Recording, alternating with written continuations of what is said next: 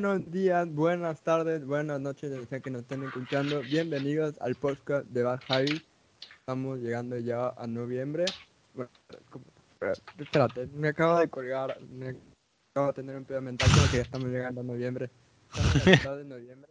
Creo que café me está haciendo. Eh, estamos de noviembre. Ya a punto de llegar a diciembre.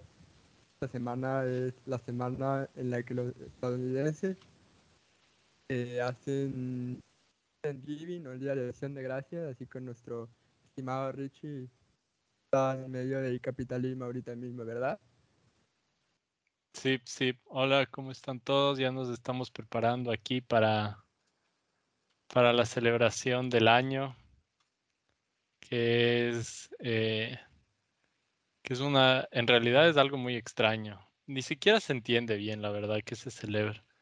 Porque supuestamente, y si es que vamos con el relato eh, histórico, se trata de alguna reunión en donde los eh, nativos americanos de acá les ayudaron a, a los eh, primeros colonizadores, ¿no? Como que a sobrevivir el invierno, les dieron comida y todos fueron felices y amigos para siempre. Que ¿Cómo vamos, pagaron? Todos sabemos que eso no es verdad, ajá. Los españoles ni siquiera tuvieron el descaro de inventarse alguna mentira como esa. Ellos, aunque sea, solo admitían, así que prácticamente eh, hubo genocidio y, y ya, pero eh, como se dice, aún así, eh, hoy en día, eh, como tal, no, o sea, no tiene nada que ver con eso el- la tradición. Se junta la familia y sí se hace una comida, una cena, pero aparte de eso no, no hay mención realmente al relato histórico y de ahí por otro lado lo que sí se hace es la parte, eh, digamos, eh, del consumismo al siguiente día, ¿no? Que es del Black Friday, que también tiene por ahí algún, ah, algún relato histórico. Supongo que es la explicación por la que existe, pero en realidad es solo una excusa para comprar más, ¿no? Como la Navidad que también ya se acerca. Pero sí, desde el, es el la- típico, la típica celebración gringa que se ha vuelto solo una máscara más del capitalismo en pocas. Pero igual creo que para, para Estados Unidos es más importante Thanksgiving que la Navidad, diría yo, de hasta cierto punto. Cosa más familiar. Creo que depende bastante de, las personas, o sea, de persona a persona es como que cada uno tiene sus preferencias en cuestión de qué celebran. Pero, eh, ¿cómo se dice? Yo creo que para algunas personas sí puede ser que Thanksgiving sea, sea más eh, importante. Tal vez no más importante simbólicamente, pero eh, se hace algo más importante. Digamos, celebran más con su familia. Porque en parte, supongo, la Navidad sí tiene el elemento religioso, aunque todos sabemos que la Navidad hoy por hoy poco tiene realmente de la parte religiosa, ¿no? Es en gran, en gran parte, más que nada, eh,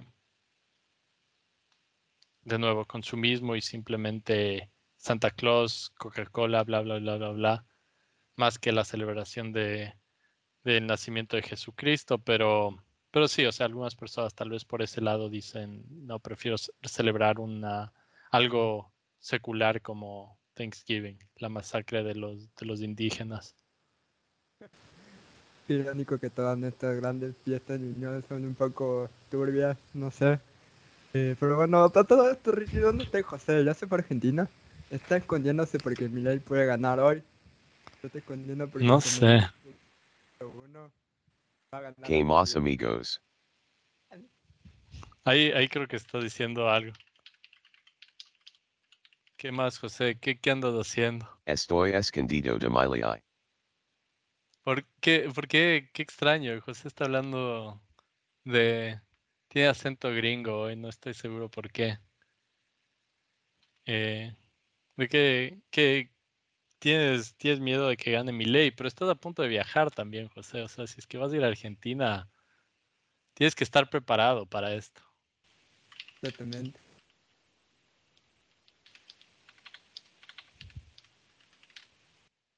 Tengo miedo mucho miedo. Bueno, dejemos que, que el José eh, se componga un poco, que, que acepte la realidad de, de lo que está por suceder y que se prepare para celebrar más bien eh, Argentina. Tengo miedo, mucho miedo. Ah, ya, ya. Ahí está, ahí está. Eso suena mejor. Es muy curioso que los países que más les gustan, o sea, por ejemplo, tú- tú vives ahí, te tocó aguantar a Trump, la- el país favorito de José de Argentina, le va a tocar soportar a Milei. Mi país favorito, entre comillas, es España y es el único que sigue siendo socialista. Así que yo sigo ganando, como siempre, muchachos. Bueno, socialista es un poco de... O sea, eso Moderado, es, es una exageración, ajá. Izquierda moderada. Sí, ajá. O sea, es mejor. No, no digo que no esté... Ajá, estoy... Está bien que el Partido Socialista, aunque se haya llegado a un acuerdo, tal vez puedes explicar un poco más de eso, ¿no? Porque fue un evento reciente. Sí, bueno, eh, es muy curioso porque justo hablábamos de una, una vez con el José, porque decía como que el Partido Socialista Obrero Español va a ser, va a ser gobierno si que no ganaron las elecciones. Bueno, sí, no ganaron por votos, pero el sistema electoral de España funciona un poco parecido a, a Estados Unidos en el sentido de que para ser gobierno tienes que tener todos los asientos del Parlamento. Y sí, el Partido Popular, que es el partido de derecha, el partido tradicional de derecha de España, junto a Vox, ganaron bastantes votos, pero no lo suficientes para poder hacer gobierno. En cambio, el Partido Social Obrero Español, junto a otros grupos de izquierda, sí lograron los votos necesarios para poder hacer gobierno. Entonces, por eso, el gobierno de Pedro Sánchez va a volver a tener cuatro años. Creo que va a ser cuatro años muy, muy jodidos porque inflación ya se está cogiendo a todos, incluso España. España parecía uno de los pocos países de Europa que está aguantando un, po un poco mejor que, que los demás países de Europa. Eh, por ejemplo, Alemania no lo ha pasado muy bien, Italia tampoco. Pero, por ejemplo, aquí es muy tradicional que el aceite de oliva, por ejemplo, sea muy barato porque lo, lo hacen aquí. Porque hace un año estoy acá, cuando yo llegué, el aceite de oliva costaba 5 euros, digamos, y en cuestión de un año se ha doblado el precio, es decir, ahora está casi a 10 euros. Está súper caro. Eh, esto es por la inflación, entre otras cosas. Pero igualmente, eh, el Banco de Europa ha estimado que España igual va a seguir creciendo un poco más este año. Todavía no se va a estancar. Así que vamos a ver porque es un año muy interesante para España porque van a entrar muchas reformas que veremos qué pasa. Pero es una legislatura difícil, sobre todo porque, como no sé si saben, pero Podemos es como el, partido el partido ya, digamos, más de izquierda de España. Podemos es el equivalente a la Revolución Ciudadana en Ecuador, al peronismo en Argentina, pero de un partido que estas últimas elecciones se fragmentó, casi se quebró, consiguió muy pocos votos, eh, ha quedado prácticamente desmembrado, ¿no? Y es Ujú. una preocupación, una preocupación bastante grande para la izquierda, porque el partido que, que ha logrado los votos suficientes para lograr que este pacto de gobierno que pueda permitir a la izquierda gobernar en España, que es Sumar, es un partido que digamos que en Ecuador sería el, el equivalente un poco a la ruptura de los 25, excepto que sí tienen poder político, por así decirlo. Pero es también, por ejemplo, una de las propuestas de sumar de este partido ha sido reducir la jornada laboral de España, que creo que son 39 horas, y bajarla a 37, que no es mucho tampoco, media hora por día. Es decir, en vez de trabajar 8 horas, trabajaría 7 horas y media por día. Entonces, no ha sido, no ha sido muy... Y han habido, han habido muchas preocupaciones ¿no? Eh, que tienen que hacer, pero, pero bueno, vamos a ver qué pasa en estos cuatro años. Pero sí es bastante alentador que por el momento España, como junto a Francia, ha logrado detener el avance de la, de la ultraderecha, algo que no ha, no, no ha pasado, por ejemplo, en Italia, que ahorita está go- gobernando un partido de- de- neo- neoliberal de extrema derecha, ¿no? Pero es preocupante, ¿no? O sea, se siente como un momento cílico. So- no pasó la Gran Depresión todavía, al nivel de hace 100 años, todavía no ha pasado la Gran Depresión, pero sí se está volviendo un poco al fascismo, así que es un poco preocupante, ¿no crees, Richie? Sí, sí, es la típica de Ese meme del man que estaba bailando así. Mientras el mundo lentamente desciende al fascismo. El de Dark que dice va a pasar de nuevo. Sí, ese también, ese también aplica. Cualquier meme donde sabemos que el descenso al fascismo de del occidente es inminente. ¿Cómo? ¿Por qué? Creo que ya lo hemos dicho antes. Lo más interesante es ver cómo Estados Unidos está pasando eso. Hay un registro que en Estados Unidos pasó como que apoyar a Hitler, por ejemplo. ¿Se sabe de eso? Dice que han habido como que estadounidenses importantes que apoyaron a Hitler. Se sabe de Inglaterra, ¿no? Que el que iba a ser en un, en un principio el rey de Inglaterra, que es la razón por la que no terminó siendo rey de Inglaterra, era porque apoyaba a Hitler. Pero en el caso de Estados Unidos, ¿hay registros de eso? Es una pregunta interesante, supongo. Eh, yo diría que la relación o las, las instancias de apoyo, digamos, al fascismo en Estados Unidos eh, se pueden ver un poco más después de, de, de la caída de, de Hitler, donde hay varios eh, nazis a los que se les entrega, digamos, eh, inmunidad para que colaboren acá, ya sea en, en investigaciones científicas o eh, militares. Sé que eso se dio, entonces como que yo que se le daban refugio a algún man que había hecho experimentos cuestionables ahí con los nazis porque el conocimiento le podría beneficiar a Estados Unidos en el aspecto militar, ¿no? Eh, de ahí, por otro lado, antes de que se dé como tal la Segunda Guerra Mundial, cuando eh, Hitler estaba subiendo al poder y todo, lo que se veía era un poco eh, que Hitler admiraba, digamos, las prácticas que, existían o existieron en Estados Unidos, digamos, en respecto a la trata de esclavos, la segregación que se dio eh, a raíz de la emancipación de los esclavos. Entonces es un poco más, Hitler admiraba algunas de las cosas que se habían hecho en Estados Unidos y trató de adaptarlas para implementarlas en la Alemania nazi, no en contra de los judíos, pero fueron algunas prácticas que ya se habían dado aquí en contra de la gente, eh, de los esclavos liberados o esclavos que se mantenieron ¿no? en esclavitud.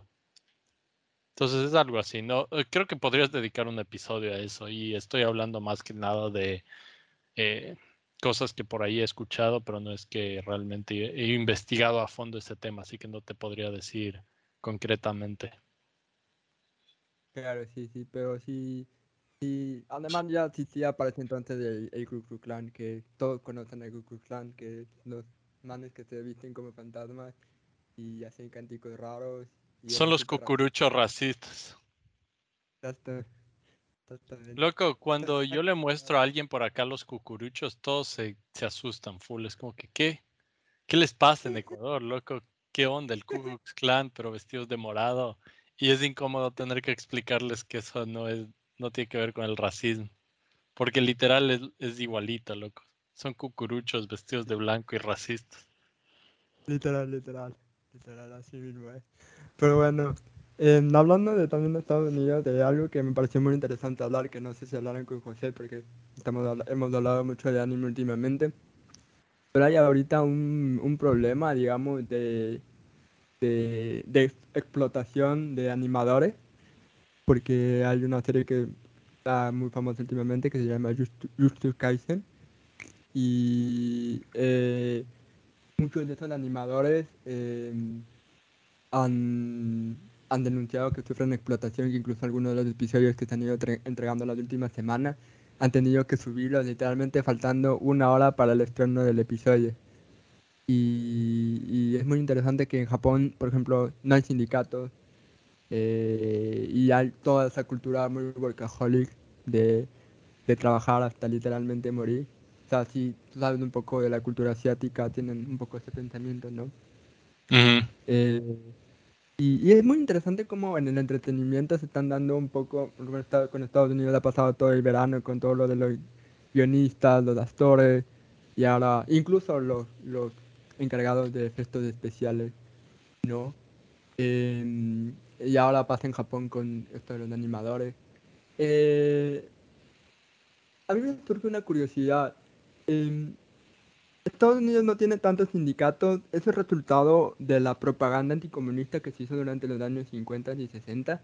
¿O hay una explicación, digamos, hay otra, otro motivo más por lo que no existen casi un sindicato en Estados Unidos? Es súper raro porque creo que casi todos los países tienen sindicatos. Ecuador no tanto, Correa se encargó de matarlos también, pero existen en, con menor protagonismo de lo que tenían durante los 90 y 2000, pero hay. No, en Estados Unidos llama un poco la atención de que no existan, tampoco en países muy desarrollados. Europa no cuenta tanto, pero por ejemplo Japón o China. China creo que no tiene sindicatos tampoco, pero no, estoy seguro. Pero en el caso de Estados Unidos, imagino que es por la propaganda anticomunista, ¿no? Hay literalmente libros enteros escritos acerca de esto y por poco ramas enteras de la ciencia política que se dedican a estudiar eh, ese tipo de, de, fenómenos. Y lo que te puedo decir es que no hay una sola razón por la cual no... Primero sí hay sindicatos, de que hay, hay, porque últimamente específicamente se han dado varias protestas eh, de los sindicatos de eh, trabajadores de, en, las en la industria automóvil, eh, los trabajadores, digamos, en la industria de entregas, tanto UPS como FedEx, se han dado las protestas con los actores, etcétera. Entonces sí hay sindicatos. Lo que pasa es que los sindicatos en Estados Unidos son bastante débiles, digamos, en comparación a los sindicatos europeos, eh, incluso en comparación tal vez a los sindicatos latinoamericanos de ciertos países de Argentina, principalmente podría ser un buen eh, caso. Eh, pero eso no ha sido necesariamente siempre el caso. Estados Unidos tenía un movimiento sindical decentemente fuerte, tanto eh, al principio del siglo XX, más o menos alrededor del tiempo de la Gran Depresión, como eh, en los años 60, 70 incluso. Y no se volvieron, digamos, parte estructural de la economía y de la política en Estados Unidos, un poco en parte por cómo funciona el gobierno, que es un gobierno federal. El gobierno está bastante dividido, hay un montón de diferentes de... Hay muchas capas de, digamos, de gobernabilidad, entonces no, no puedes mantener estas estructuras de poder tan eh, coordinadas a través de la economía y a través del gobierno. No todo sucede a diferentes niveles y cada nivel tiene sus propias trabas y cada nivel tiene como que cierta autoridad sobre ciertas cosas, pero no sobre todo, que es algo típico así de, del gobierno de Estados Unidos, que es muy diferente, digamos, comparado con otros gobiernos parlamentarios, como es el de España, eh, o gobiernos eh, donde el, digamos, la rama ejecutiva tiene mucho más poder, que digamos sería algo como Ecuador, así. Eh, entonces eso es parte de eso. Y de ahí también tienes un poco la historia, que es lo que tú decías. Eh, hubo bastante propaganda anticomunista acá en los años 60, 70 y eso sí mató específicamente durante el gobierno de, de Reagan, mató mucho del, del movimiento sindical de Estados Unidos. Entonces, en pocas hay, hay, varias razones por las cuales no se ha dado y algunas de esas razones son incluso más antiguas, son razones históricas. Eh, en Europa hubo ese, esa, eh, esa historia de, de, conflicto, ¿no? De cómo se desarrolló eh, la política ya en base a la transición desde el feudalismo hacia eh, el capitalismo y por lo tanto los gobiernos se formaron de ciertas maneras donde había esa, e, esa tendencia a compartir el poder. Entonces tenías en cierto punto las organizaciones de los campesinos que demandaron poder y esas eh, trabajaron en, en conjunto a, a, la clase trabajadora que estaba emergiendo ¿no? de, de, la industrialización en las ciudades. Pero en cambio en Estados Unidos nunca tuviste esa, esa clase feudal que más o menos eh, unificó las clases trabajadoras de cierta forma a, pedir poder. En cambio, acá lo que tuviste fue simplemente de una... Eh, en pocas. Lo que digo es, eh, me puedo ir, podríamos hablar de esto demasiado, así que lo único que voy a decir, hay, hay razones históricas, hay razones de, de la estructura política, que no es necesariamente histórico, sino estrictamente de cómo se ha desarrollado el gobierno en cada país y hay razones eh, un poco más idiosincráticas que serían lo que tú decías, la, propaganda anticomunista. Así que sí, hay, hay, muchas razones por las cuales no se, dio, no se dio el poder sindical acá en Estados Unidos de la misma forma. Le vamos, le vamos a apuntar para hacer un episodio de eso porque es muy interesante, ¿no? Eh, por ejemplo, durante la pandemia se habló mucho de sindicalizar Amazon, ¿no? Eh, que los trabajadores de Amazon formen un sindicato y y que Tesla también forme un sindicato. Incluso hay esa noticia de que, creo que, creo que sí lo hablamos cuando hablamos de Elon Musk, que Elon Musk activamente amenazaba a los empleados que querían formar un sindicato de despedirle y, y, básicamente por si que formaban un sindicato.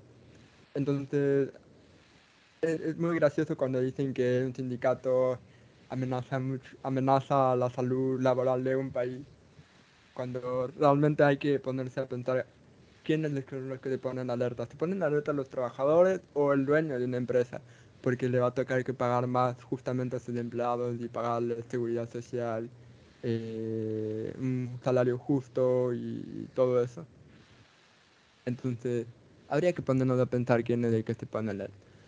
Pero bueno, estimado Richie, em, vamos a hablar del tema principal por el que hacemos este episodio que creo que nunca hemos hablado de Rick and Morty, o si lo hablamos, de, hemos hablado más hablando de memes y tal, todo eso.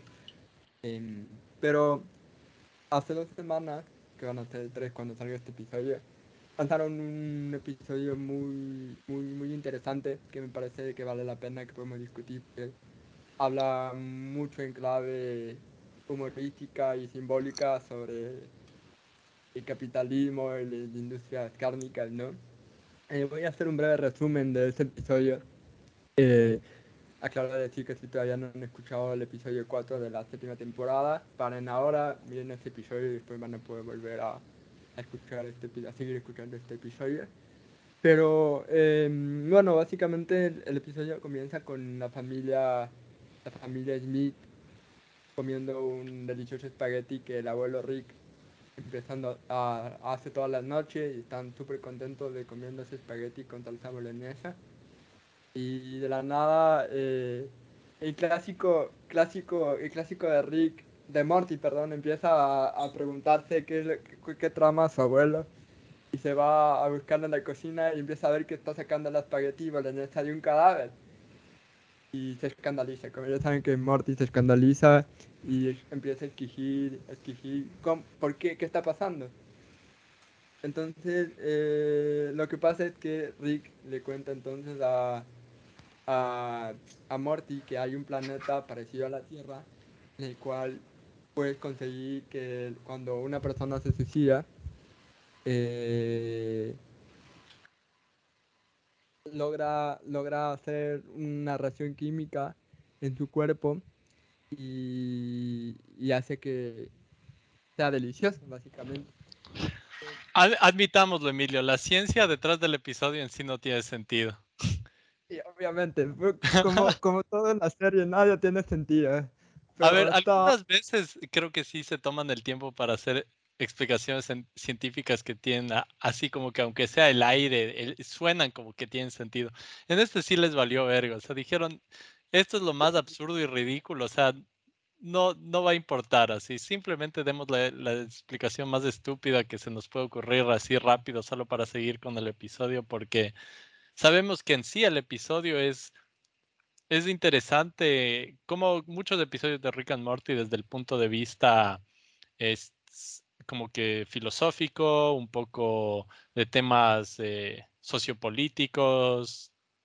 Eh, eh, de eso se trata en realidad. La ciencia detrás del episodio en sí hasta para un capítulo de Rick and Morty no está muy, Literal, literal. muy pensado, digamos.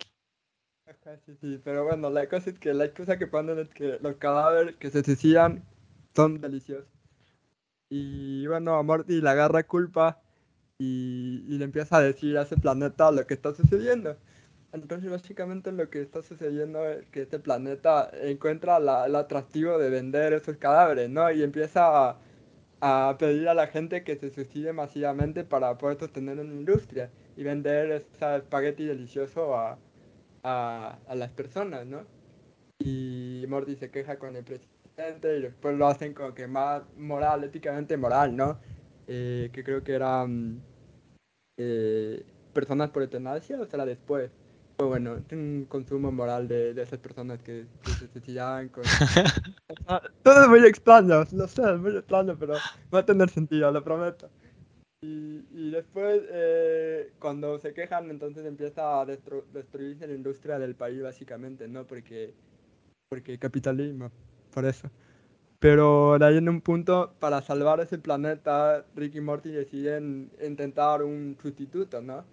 Eh, un sustituto de, la- de, la- de ese espagueti, ¿no? Empiezan a pensar eh, personas que no tengan cabeza, que no puedan tener sentimientos, pero igual puedes ver que esas personas igual sienten dolor cuando les matas para lograr eso, o no tenían el mismo sabor y todo eso.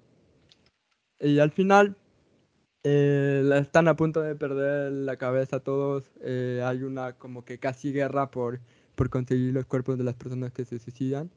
Y entonces Rick se le ocurre una idea de, de que al cadáver de, de uno de ellos que está, está muriendo, propone que se sacrifique él, que se mate, que le hagan eutanasia, para que la gente entienda, ¿no?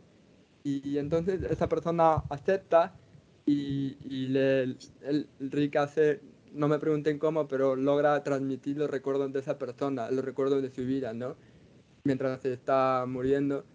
Y, y con una cover, tengo que decir, bellísima cover de eh, Live, eh, Live Forever de Oasis, muy muy buena cover. Y, y va, va mostrando la vida de esta persona, ¿no? Que es una persona que, que tuvo una infancia difícil, que quería ser arquitecto y no pudo, que el amor de su vida le, le, le deja, eh, que tiene muchas eh, eh, experiencias románticas y amorosas malas. Después de esa persona que su primer amor regresa con él, que aunque estaba, tenía una pareja e hijos. Y la- el esposo de, su primer amor por el que le, deja para volver con la persona que se está muriendo es la primera el, primer cadáver que vemos en, al inicio del, episodio, es decir, la persona que se suicida eh, cuando vemos a, en el principio del episodio es el mismo esposo de esta chica y vemos los recuerdos, ¿no? De esta persona, los sueños que tenía y todo eso. Y eso hace que las personas le dé asco y se van, ¿no? Y de ahí, de ahí Rick dice algo que me pareció muy sabio, que dijo, eh, aquí no lo importante no es la vida o la muerte, sino lo complejo que es la vida, las matices que tiene la vida. Pero que igual sigue está siendo muy deliciosa y se van a comer. Y al final el episodio eh, termina con la familia Smith comiendo otro, otro, otra comida moralmente cuestionable. Esta vez no preguntan de qué está hecho, de dónde viene. Y así acaba el episodio. Eh, no sé, Richie, estoy seguro que puedes darme una mejor, un, un significado de profundidad de qué quisieron decir los creadores de la serie sobre el capitalismo y la vida. O sea, ¿tú qué crees? ¿Cuáles te parecen los puntos más importantes? Porque hay varias cosas que, en mi opinión, el episodio trata de decirnos, ¿no? Es como que puedes verle desde diferentes críticas. Creo que la más obvia y más eh, clara, tal vez, es la crítica a la industria, eh, a la producción industrial, ¿no? De comida, la industria moderna de, de- de consumo de comidas, que es, digamos, y digamos, partiendo desde el punto más simple, más básico, más claro, es nuestra comida en gran parte se podría hacer un buen argumento para decir es eh, moral- moralmente cuestionable, ¿no? desde el punto de producción, que es el trato de los animales en sí, es, específicamente por un momento hablemos del consumo de carne, eh, las vidas que ellos eh, tienen desde que nacen, porque el propósito prácticamente es de matarles desde el principio, entonces eh, eso es lo que ellos tratan de, mostrar cuando se crea esa alternativa digamos, ética, que es, empiezan a, hacer una granja de cuerpos humanos, en pocas, cuerpos que no tienen cabeza, que no tienen, que lo único que tienen es una garra para matarse a sí mismos, para poder suicidarse, que es lo que les convierte en espagueti, ¿no? Que es una abominación total eh, desde cualquier punto de vista, pero no está muy lejos de la realidad de, de digamos, el consumo de carne y cómo, cómo viven esos animales hasta que se les lleva al matadero. Entonces, ese es el punto uno, ¿no? Pero después de eso, la siguiente crítica que se le hace muy cerca a eso es también en pocas de, ¿cómo se llama?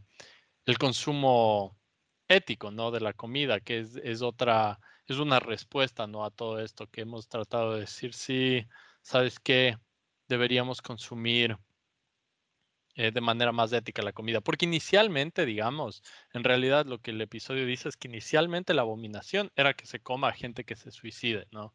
O que se coma a gente en general. O sea, te ponen una situación medio absurda solo para darte eh, la noción de estamos consumiendo algo inmoral, ¿no? que en nuestro caso, como ya describí, la, industria de la comida, bla, bla, bla, pero se podría decir incluso desde el punto de vista medioambiental, tal vez.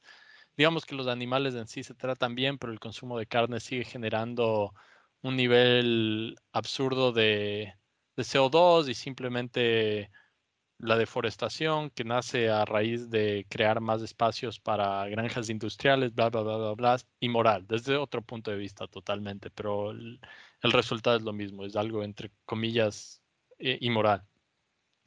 Entonces, eh, la respuesta en el episodio es esto de crear esa granja de, cuerpos que no son humanos, o sea, estás quitando el elemento que lo hacía inmoral pero aún así es, algo, es una abominación y es algo que de otra forma sigue siendo súper cuestionable. Yo creo que eso es algo que eh,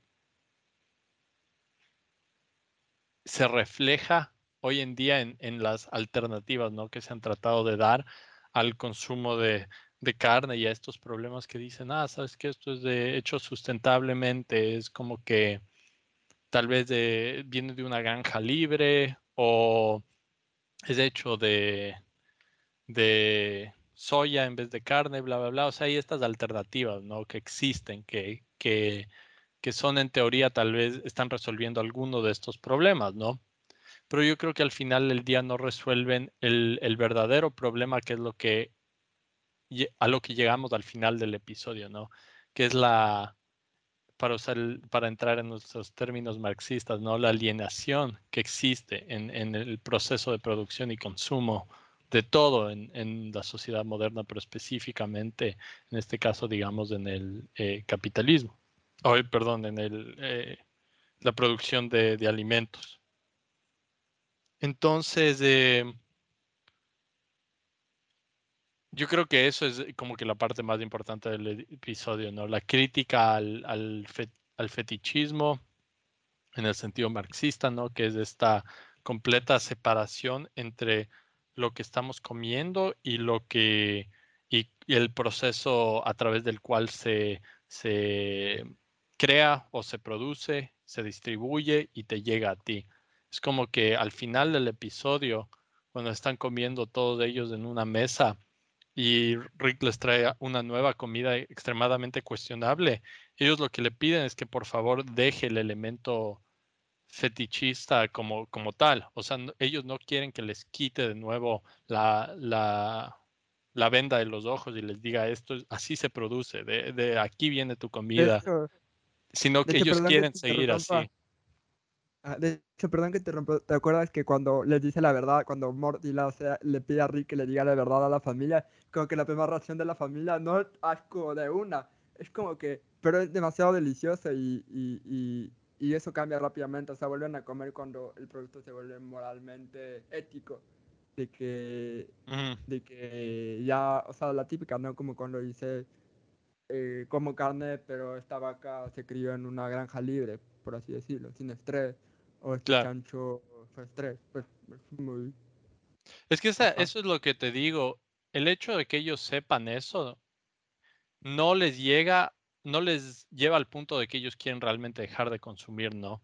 O sea, ellos siguen, di- digamos, dicen, ah, qué tontera, esto es gente que se mató, pero sabe tan rico. ¿Será que hay alguna forma en la que podemos seguir comiendo esto, pero que sea ético, ¿no? Entonces van por todo el problema que Morty dice, podemos hacer esto ético, por favor, y hacen los cambios, crean esa granja abominación de, de cuerpos humanos y siguen comiendo, ¿no? Pero de ahí siguen diciendo, no, esto no es de ético, podemos cambiar algo, hagamos algo más, pero la gente seguía consumiendo y les valía, ¿no?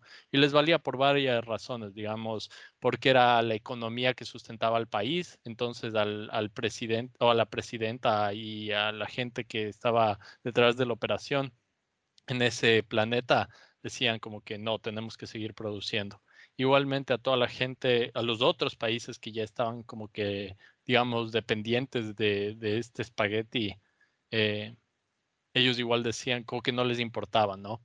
Porque en sí el, el- el elemento del fetichismo seguía ahí, o el elemento de, de la alienación en el sentido de que se había, se había roto ese, ese lazo de producción, consumo y, eh, tal vez tener una relación directa, ¿no? A, a esa cadena, o sea, que no sea algo separado, que es algo muy difícil para nosotros de entender hoy en día realmente, porque no, o sea, en gran parte nuestra sociedad funciona en base a eso, que es obvio porque, o sea, eso es lo que Marx dice, ¿no? Que el capitalismo se basa en esa separación, en pocas. Pero cuando te pones a pensar, incluso no- hoy en día hay muchas sociedades que no necesariamente viven así, y en el pasado sabemos que no había sociedades que viven así. Tradicionalmente, digamos, de sociedades campesinas, por ejemplo, estaban muy acostumbradas a tener una relación eh, directa y, y podríamos decir hasta íntima. Y íntima en el sentido de que la gente que, lo que, los animales que consumías, las cosas que comías, tú mismo, digamos, las crecías. Tú mismo las matabas. O sea, el hecho de que tenías que pasar por todo ese proceso para llegar al punto de consumo, realmente cambiaba la relación que tenías, porque no hay esa alienación. No es que este producto a ti te llega mágicamente de una tienda y no tienes idea por qué manos pasó, no tienes idea de qué está hecho. Esa es la realidad en la que vivimos hoy en día, o sea, es alienación total. Eh, y, le damos ese, ese fetichismo a estas cosas, ¿no? Tanto el fetichismo de eh, la idea de que algo puede ser ético, producido de esa manera, que es darle un, eh, una cualidad casi sobrenatural, ¿no? Que es una cualidad metafísica, tal vez sería la palabra adecuada, que es esto de que algo sea moral o inmoral, ¿no? Es algo que nosotros le estamos asignando que en sí un producto no tiene, y eso es lo que Rick dice al final.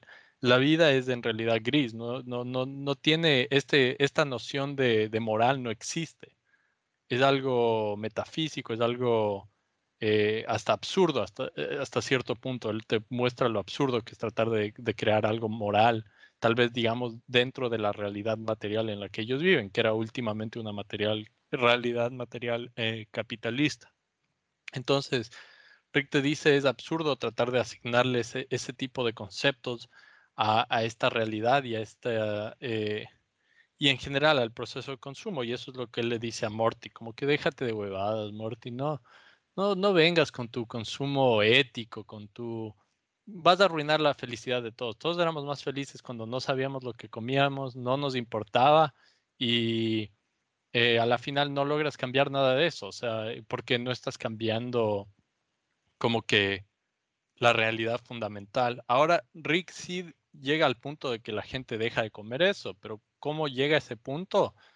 Es cuando, digamos, destruye la ilusión, ¿no? Destruye el fetichismo que existía y, y le, ¿cómo hace eso? quitándole la alienación a la gente entre el producto, que era en este caso el espagueti hecho de ser humano, y la gente que estaba consumiendo.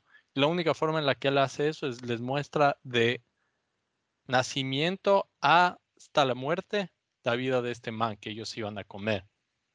Y es como que ese, esa relación que ellos logran tener, digamos, porque no es real, no, no existe esa relación tampoco, era todo a través de una televisión, bla, bla, bla, bla, bla. Pero aún así, digamos que eso sirve tal vez metafóricamente para decirte cuando tú tienes una relación íntima con lo que estás consumiendo, en este caso, este espagueti, no puedes verle de la misma manera y no es que es algo moral, ético, no. O sea, Rick dice, al final no importa, yo me comí igual la, el espagueti de este man que se suicidó y era igual delicioso, igual estaba bueno. Era de muchas formas mucho más moral que de esos eh, cuerpos con una garra que se autosuicidaban apenas salían en, en, de la fábrica, así lo que sea. Era demasiado igual. Entonces, exacto, entonces es lo que dices, no, no se trata de eso, sino se trata de que has quitado esa venda que tenemos en los ojos dentro del capitalismo, que es esto de, de, de la alineación, ¿no? La alineación que existe entre consumo, producción, bla, bla, bla. Y solo ahí, cuando quitas esa venda, puedes hacer realmente una, puedes tomar una decisión eh, acerca de eh, tus patrones de consumo. Y puedes igual decidir que vas a seguir haciendo la misma cosa, pero al menos ahora no estás haciendo eso bajo pretensiones de moralidad, digamos, fetichistas, que son simplemente tratando de eh, darle valor metafísico a un proceso material que, que sigue intacto por, por la, en la gran mayoría si no estás haciendo como que una decisión consciente basado en, en, en la realidad de eso, de la producción misma, ¿no? Que fue ver la, la, vida de este man desde nacimiento a la muerte, bla, bla, bla, bla, bla. Entonces, no sé, ¿tú, tú, tú qué piensas de eso? Esas son las cosas que yo le vi, pero no sé qué más, ponte lo del medioambiental, no es que hablé mucho acerca de eso, y no sé qué dice eso de nuestra realidad. Porque en mi opinión lo que yo leo es que no, no podemos cambiar eso hasta que no cambies fundamentalmente eh, todo, o sea, todo el sistema en sí, porque, no sé, el hecho de que hoy en día se haya eso como que de las granjas, bla, bla, bla, sí, sí, o sea, no me parece una solución real, pero ¿tú qué piensas? Sí, a mí, a mí me parece muy interesante, o sea, eh, cuando, por ejemplo, eh, Morty les dice que deben dejar de hacer eso, la industria de, de este planeta se derrumba, porque toda la industria estaba directa a, a vender este espagueti de personas asesinadas, y cuando Morty les exige que por moralidad dejen de hacerlo, se derrumba, ¿no? Y ahí me puse a preguntar, a pensar, o sea, hay muchos países, como por ejemplo Argentina, que depende mucho de la industria cárnica, y en un mundo muy hipotético les quitarían la industria cárnica, con las, esos países probablemente colapsarían, porque o sea, tienen mucho, o sea, una de las razones porque, por ejemplo, cuando a Ecuador, eh, cuando Ecuador sufre la subida y bajada del petróleo, económicamente empieza a perder. Es un poco por eso, ¿no? porque, ¿cómo se dice? Porque Ecuador depende mucho de la venta del petróleo. Y, y, o sea, nos explica mucho cómo, cómo, los países que dependen de una industria son muy frágiles, ¿no? Y, y, eso es, es, problemático. Em, también, eh, no sé, sentí de cierta forma que, que, fue un ataque hacia, hacia los veganos y vegetarianos que de cierta forma se creen moralmente superiores cuando dicen eh, yo no como carne y eso me hace ser eh, me hace ser consciente de la vida animal y, de cuidarlo y de todo eso Y no sé, o sea, yo todo bien con las personas vegetarianas. Ustedes saben que José es una persona eh, vegetariana y esto no cambia que nosotros le queramos y todo eso. Él nunca ha sido de ponerse en la posición de porque yo soy vegetariano, soy moralmente superior a ti. Y, pero sí hay muchas personas que, que lo hacen desde ese punto de vista. Y, y, es como Richie dijo, ¿no? O sea, el hecho de que tú no comas carne porque te interesa la vida animal, ¿por qué esto te haría moralmente superior? No te hace moralmente superior realmente. Eh, porque al final eh, no hay mucho que puedas cambiar. Siento yo, ¿no? de las personas que hasta cierto punto siente que si es que todas las personas nos volviéramos vegetarianos o veganas, ¿no? Igual habría sido un problema porque, por ejemplo, no hay soja para todo el mundo. O sí hay soja para todo el mundo. De hecho, desde algunos años ya hay muchos problemas con la soja. O sea, por ejemplo, la soja no produce, por ejemplo, el mismo daño ambiental que, que una vaca, pero se queman muchas eh, hectáreas para poder producir más soja. Entonces, el sustituto también, de cierta forma, eh, produce daño ambiental. Entonces, yo creo que es un poco como tú dices, Richie, ¿no? O sea, tiene que cambiar el sistema como tal, o sea, destruir el capitalismo, perdón, eh, como para que este tipo de, de dinámicas se acaben, que dentro del sistema como tal no termine, eso no va no va a cambiar. Es que digamos, o sea, ponte, yo creo que la crítica al final del día viene en dos partes. Una, la parte al nivel filosófico, que es esto del, la, eh, la, noción misma de, de, consumo ético. Entonces, yo creo que puedes decir que sí, el consumo, digamos, si es que vives eh, de manera vegetariana o vegana, hay, hay un buen argumento que puedes hacer para decir que vives de manera más ética que una persona que consume carne. Y yo creo que eso es completamente cierto. Pero eh, ahora la pregunta, digamos que se podría hacer desde el punto de, punto de vista de este episodio son, son dos. Una es, ¿y eso qué importa? O sea, digamos que sí, vives desde el punto de vista moral eh, superior. Uno, ¿qué, importa? Porque en gran parte sigues viviendo dentro del contexto de un sistema que, ya sea cualquiera tu principio, ¿no? Digamos que el principio sea desde el punto de vista de crueldad animal o desde el punto de vista de eh, destrucción medioambiental, que creo que son los dos principales a los que se les puede atribuir, eh, digamos, un consumo vegetariano, vegano desde el punto de vista ético o moral. Entonces, eh, uno es seguir existiendo dentro del contexto de este sistema que crea eso, ¿no? La, ilusión, el fetichismo, todo. Y, puedes decir como que con tal de que yo viva de esta manera, a mí eso me, llena y, digamos, me, me, e, es la manera en la que quiero vivir. Entonces yo creo que eso está como que full bien, no es que alguien te pueda decir sí, no, lo que sea, pero desde el punto de vista, digamos, general, yo creo que idealmente tú no solo quisieras vivir de esa manera tú mismo, pero si es que sabes que esto está mal y que hay cierto nivel de, destrucción, sufrimiento que, que, nace en base a eso, idealmente quisieras hacer algo para prevenirlo, ¿no? Que en este caso sería convencer a más personas de que cambien sus patrones de consumo. Y yo creo que eso está bien en el sentido de que si es que sabes que algo así está sucediendo, ¿por qué no intentar como que hacer algo al respecto, cambiarlo? Y está bien que empieces por ti, pero si es que al final del día vives en este, con este concepto totalmente atomizado de la sociedad donde todo depende del individuo y, y eres tú y estás haciendo tu parte, entonces ya todo bien, no vas a llegar a nada. O sea, como que bien por ti, no te digo que tú estés haciendo algo mal, pero se queda muy corto, en mi opinión. Entonces eso es el paso uno, ¿no? Eh, pero ahora el paso dos es como que digamos el cambio sistémico en sí, que era más o menos lo que decía Morty. ¿Cómo llegas a eso? Es como que una persona puede decir, sí, yo logré de alguna A o B forma como que a ver más allá del fetichismo, ¿no? Me, me convencí y, y, me leí el capital, entonces ahora ya no consumo carne.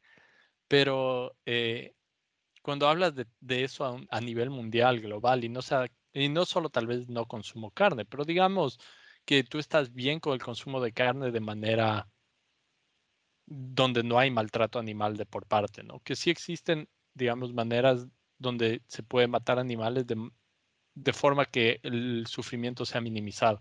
Puedes discutir si es que eso está bien o mal, eso es otra discusión, pero digamos que hay diferentes puntos donde las personas pueden llegar a, acuerdos.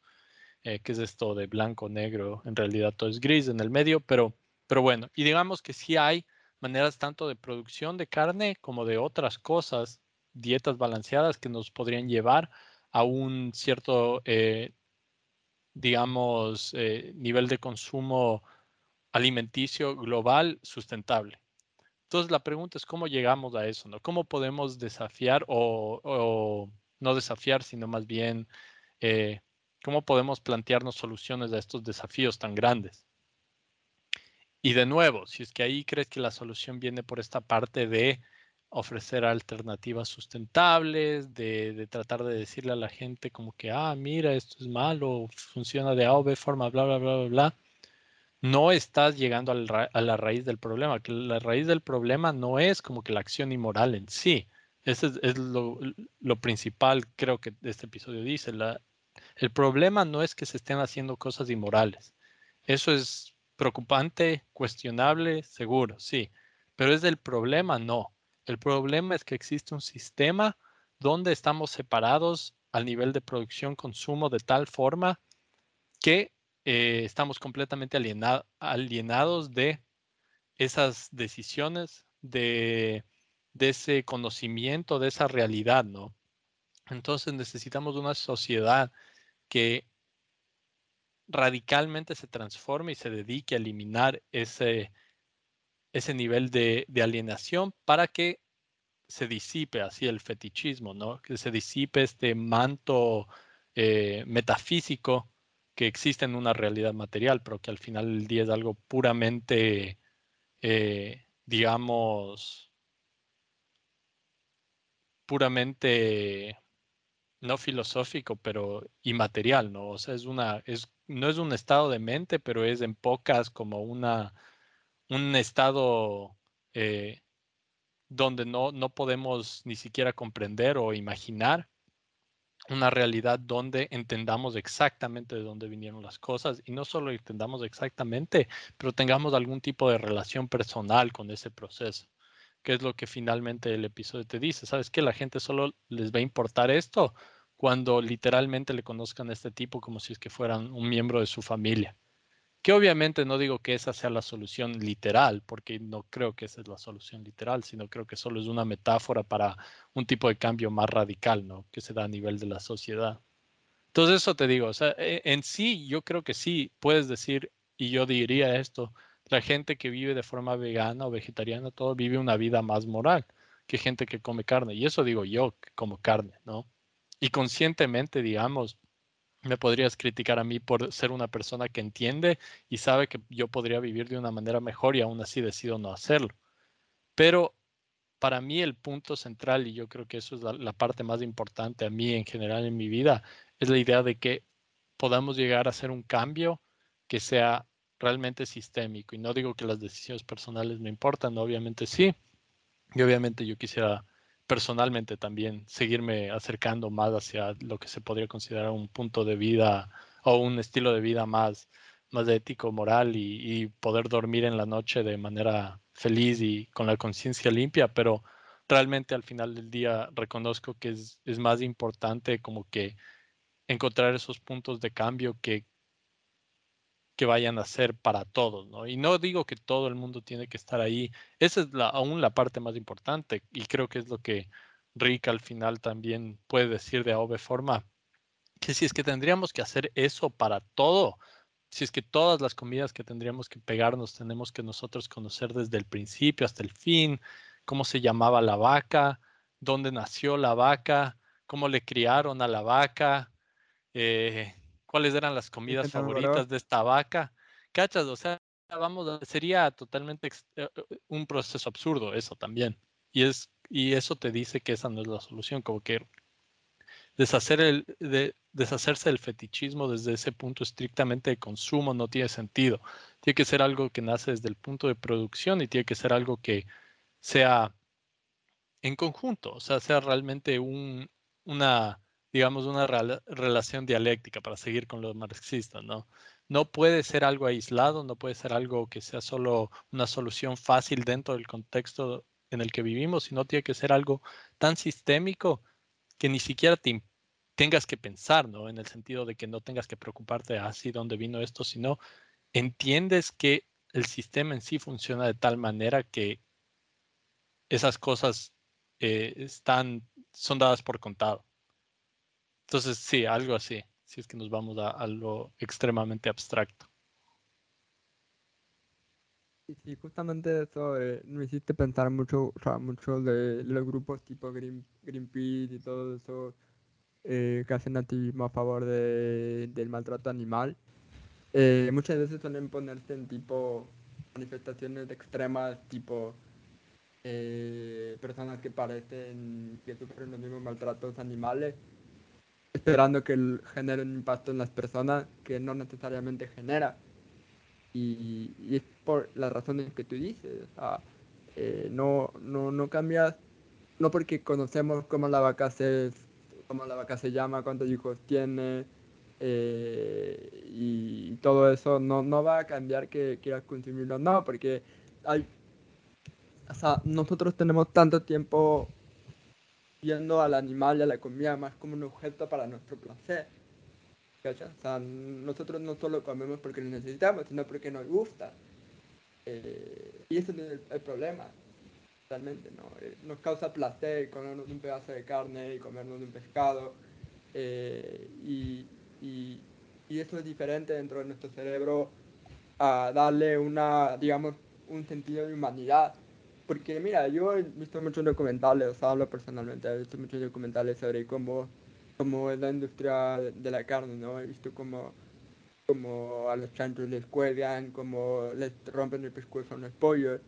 Y es impactante, full impactante.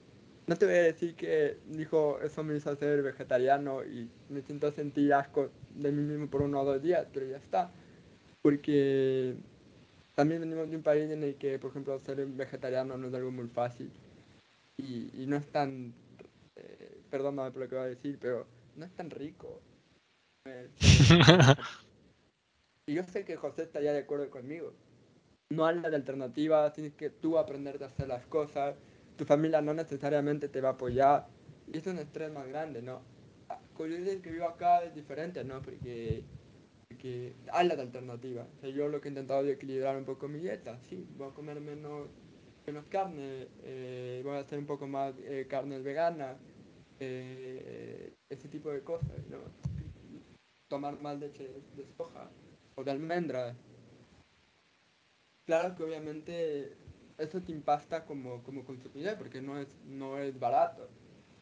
Y por ejemplo, muchas de las de la, de la críticas que suelen hacer es que todos deberíamos cambiarnos de hacer eso. ¿Crees que un campesino del Ecuador tiene el dinero suficiente para pagarse una leche de almendras de 3 dólares cada semana? Creo. Y eso que muchos campesinos no es que se toman la leche que ellos producen, porque mucha de esa leche ellos ponen para la venta, no, no, no se la toman ellos, no se comen la carne que, que ellos producen.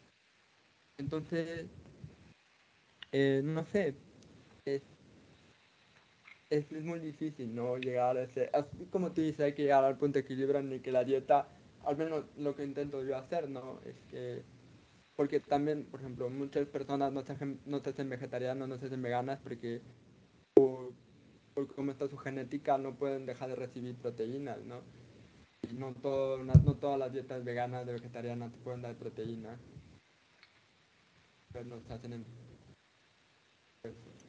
Es un tema bastante, bastante complejo. Que incluso creo que este episodio se podría eh, extrapolar a otros ejemplos, no solo de la industria de la carne, porque habla del capitalismo en general.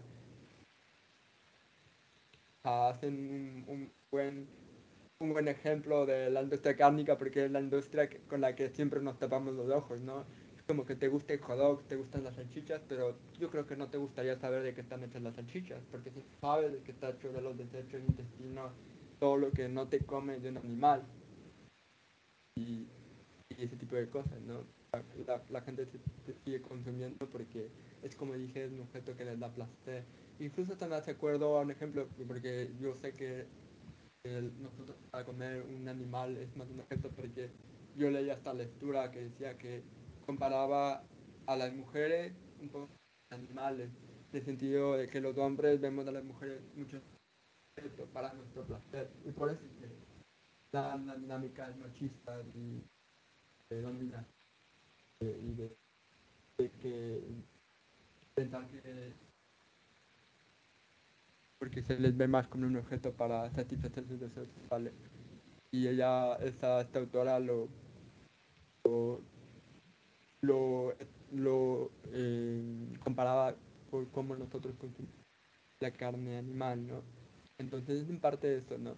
Pero yo tampoco estoy seguro si es que si que humanizaríamos a todos los animales, como te dijiste Ricky, mostrar el nacimiento de, de cómo se llama esta vaca, cuántos hijos tiene, de, qué- de toro se enamoró, eh, y todo eso no sé qué cambiaría, porque de hecho ya hacemos ese tipo de cosas. Eh, muchas personas ya lo intentan, ¿no? Esta cabrita la salvamos del matadero, eh, y la gente dice, ah, qué bonito, pero no es que deja de comer carne, ¿no? Sí, o sea, eso, lo que tú dijiste que aplica a otras cosas, puedes decir lo mismo de tu ropa, por ejemplo. No tienes idea de dónde realmente vino, o sea, tienes ahí que dice Made in China, Made in Bangladesh, donde sea, hecho en, en Ecuador, hecho en China, pero más allá de eso, no, no, es muy difícil saber realmente. Y eh, ha habido ciertos proyectos que se dedican ¿no? a, deshacerse de ese elemento eh, de alienación donde hay esa separación y no sabes de dónde viene esto, pero el problema es que eso es una solución estrictamente desde el punto de vista consumista o del consumo, ¿no? Eh, y no hay esa, lo, que se remueve y digamos te da una, un control directo sobre el proceso de producción como tal también, que sería realmente el, la, forma final de deshacerte ¿no? de eso.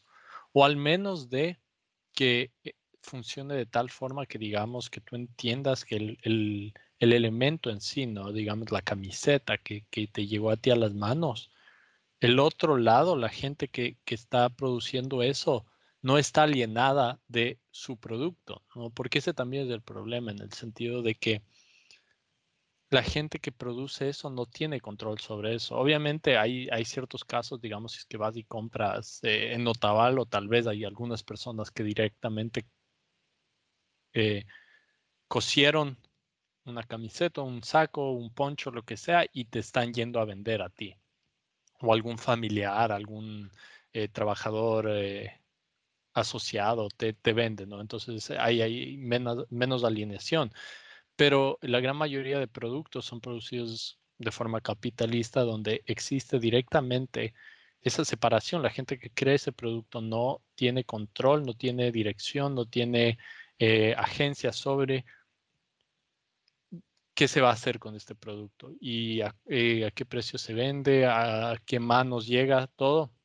Entonces ese hecho absolutamente destruye esa conexión que podría existir potencialmente. Si a ti te llegara un producto que tú entiendes que la gente que lo está creando está directamente en control sobre ese proceso y tú como persona, como consumidor, también eh, vives en esa relación con tu propia producción, existe un nivel de confianza y digamos desde el punto de vista moral y ético también yo creo que se puede decir, existe un argumento para decir que eso es producido de manera mucho más moral y consumida de manera mucho más moral que un producto donde te garanticen, ¿no? Alguien, una, una, un tercero, que en este caso podría ser Amazon o, o cualquier compañía, ¿no? Que, que, está de por medio. Sí, esto se produjo de manera eh, ética, ¿no? Es de, de, consumo ético, a los trabajadores se les pagó bien, bla, bla, bla. pero no es en sí el trabajador y tú sabes que el sistema en general no funciona de esta manera. Entonces las garantías que existen en ese por medio son mucho menores y están aún eh, mediadas a través de alienación, ¿no? Es, en, sí entonces se vuelve esta, esta etiqueta de consumo ético bajo el capitalismo un elemento de fetichismo, que es lo que yo decía. Es un elemento metafísico y es un elemento que no está directamente ligado al proceso de producción y a la realidad material que vivimos como consumidores y trabajadores. Y por lo tanto es, absurdo, es absurdo tratar de decir como que sí, esto es más moral, porque aunque sea más moral, el problema no es la moralidad en sí del objeto, sino el, problema es el, fetichismo que existe en general en el sistema, ¿no? Y va más allá de cualquier objeto individualmente producido y consumido, eh, sino es, genera estos problemas de masa de los que hemos hablado. Entonces, Richie, luchar contra el capitalismo en una leche absurda. Sí, es estrictamente absurdo. Pero eso es lo que podemos entender, que no importa que sea absurdo. Por más de que no tenga pies y, pies y cabeza estrictamente moral, aún así puede valer la pena hacerlo. Siempre y cuando sea hecho de manera, digamos, auténtica. Auténtica en el sentido materialista una buena reflexión final, una buena reflexión final. Eh, bueno, estamos llegando ya al final de este episodio. Eh, Richie, eh, no hemos hablado, no hemos oído mucho de, de José, sabemos cómo va mi ley. A ver, a ver, preguntemos de José, ¿qué piensas de este episodio? Me gusta el espagueti. Fuertes declaraciones, amigo. Fuertes declaraciones. A ver, sobre la selección de Argentina que nosotros estamos grabando hoy día que se votan las elecciones, lo sabremos más tarde en la noche. Y es que Milei se va a convertir en el presidente o Massa. Y mm, las encuestas le dan a Milei por el momento. Y que vamos a parecer que tenemos eh, a la alta derecha en Argentina. Veremos si que logra explotar al Banco Central espero que esta vez sí sea un candidato que sí cumpla sus promesas, porque Trump prometió un muro y no lo cumplió. Y Bolsonaro no sé qué prometió, pero tampoco lo cumplió. Al menos que esta vez sí exploten un banco central. Sería muy, muy interesante. Interesante verlo. Eh, por cierto, Richie, creo que la semana pasada había elecciones en Estados Unidos, ¿no? Eh, se dieron como Ajá, se, han estado dando, digamos, votaciones a diferentes niveles. Eh, hubo las primarias, también hubieron algunas. Eh, hablamos hace un tiempo de cómo se llama la consulta popular acá en Ohio, pero sí se están perfilando ya para las próximas elecciones presidenciales y, y la verdad es que no les presto mucha atención a las primarias porque creo que Trump en este punto está bastante garantizado de que va a ser el candidato republicano y los demócratas realmente no, no se les nota pilas en el sentido de que creo que no van a tratar de, poner otro candidato. Lo más probable es que pongan a Joe Biden. Así que no importan realmente las, las primarias, porque ya sabemos en esencia los cuáles van a ser los candidatos y sí,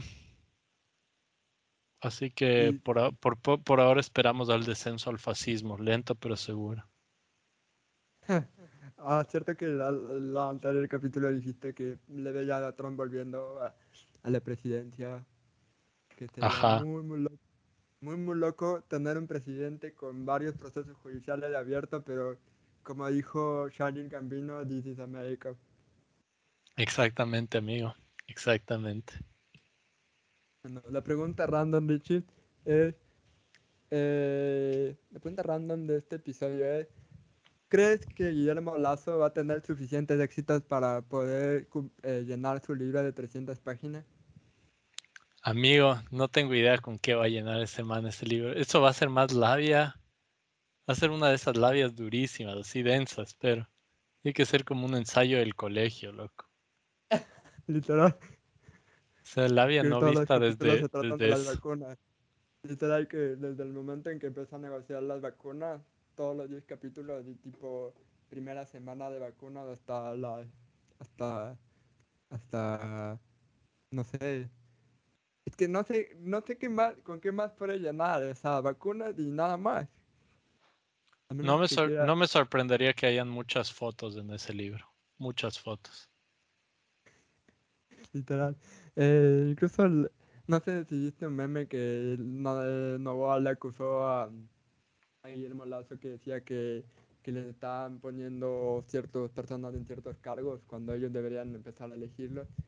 Y, y, a Guillermo Lazo, se defendió diciendo que su gobierno no hace gestiones de última hora, sino hace gestiones.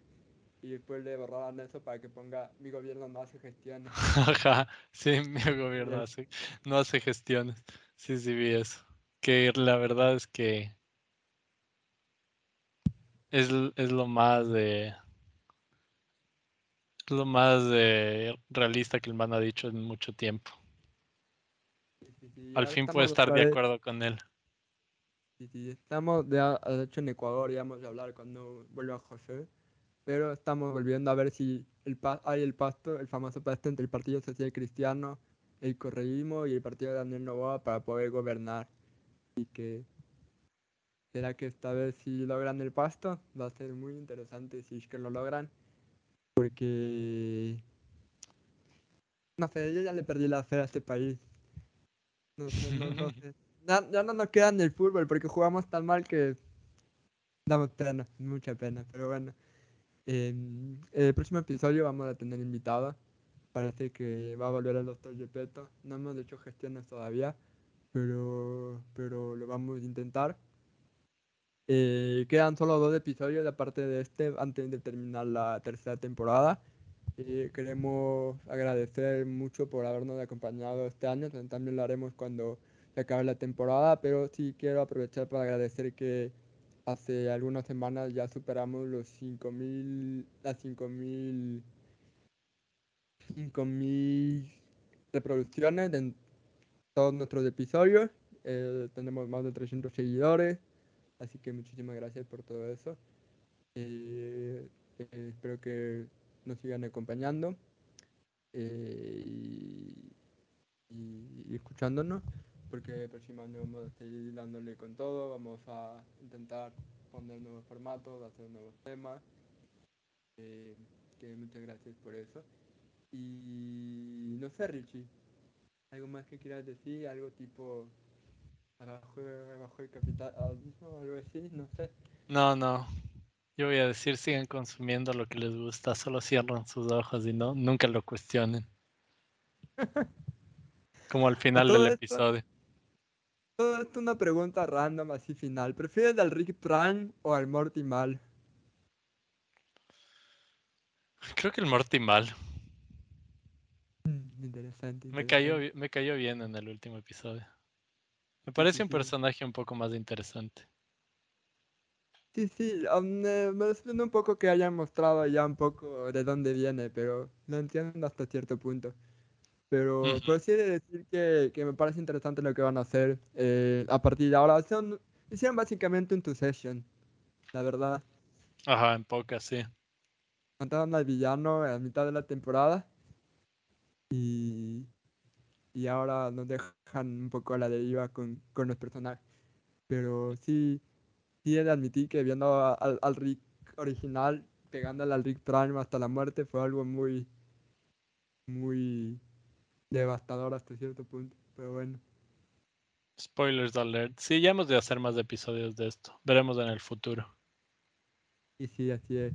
Bueno, eh, muchas gracias audiencia por escucharnos. Nos estamos viendo pronto en dos semanas y hasta luego.